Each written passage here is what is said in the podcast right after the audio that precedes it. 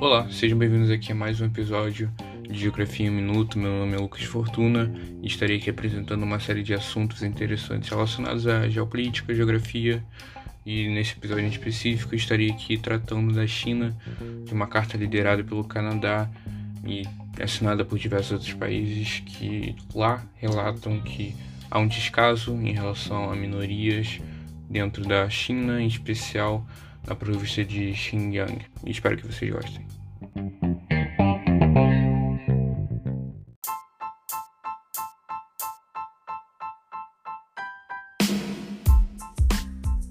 Vamos lá então, uma carta liderada pelo Canadá e assinada por mais de 40 países demanda que seja aberta irrestritamente as fronteiras da província de Xinjiang para que seja feita uma investigação ali sobre aquela região, o que está acontecendo ali, e com várias denúncias de violação dos direitos humanos.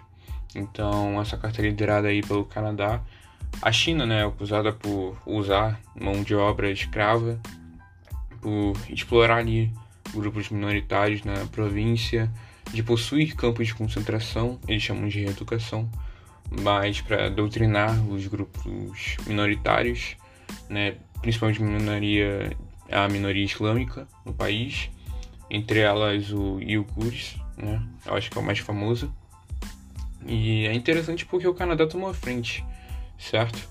E devo lembrar a vocês que em fevereiro, no Congresso dos Comuns, que é uma parte do Congresso ali que também tem presente o chefe de Estado, né, o primeiro-ministro, e entre outras figuras que não estão presentes no Congresso normal, Ali em fevereiro, eles reconheceram a situação dos uigures na China como genocídio, né? E além dele, só os Estados Unidos, que também reconheceu ali no, no final do, do mandato do Trump, reconheceu também essa situação como genocídio, certo? Em contrapartida, a China responde ali negando qualquer tipo de perseguição, que na verdade está levando emprego, trabalho, educação, infraestrutura trazendo aquela população local para dentro da China, para a comunidade chinesa. E, além disso, né, pedem uma investigação completa e imparcial em todos os casos de crimes contra indígenas no Canadá.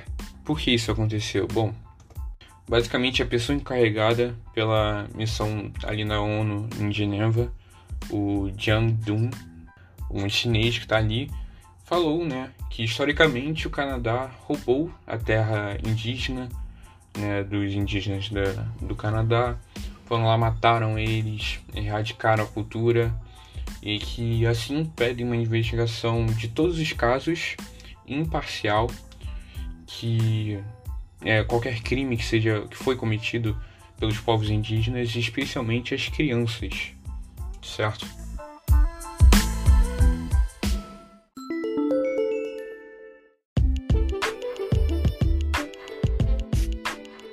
Bom, cabe eu lembrar aqui para vocês que Xinjiang passa exatamente no projeto chinês de reconstruir a Rota da Seda que liga a China até a Europa. Então, ali passa uma ferrovia, né, que conecta a China até a Europa.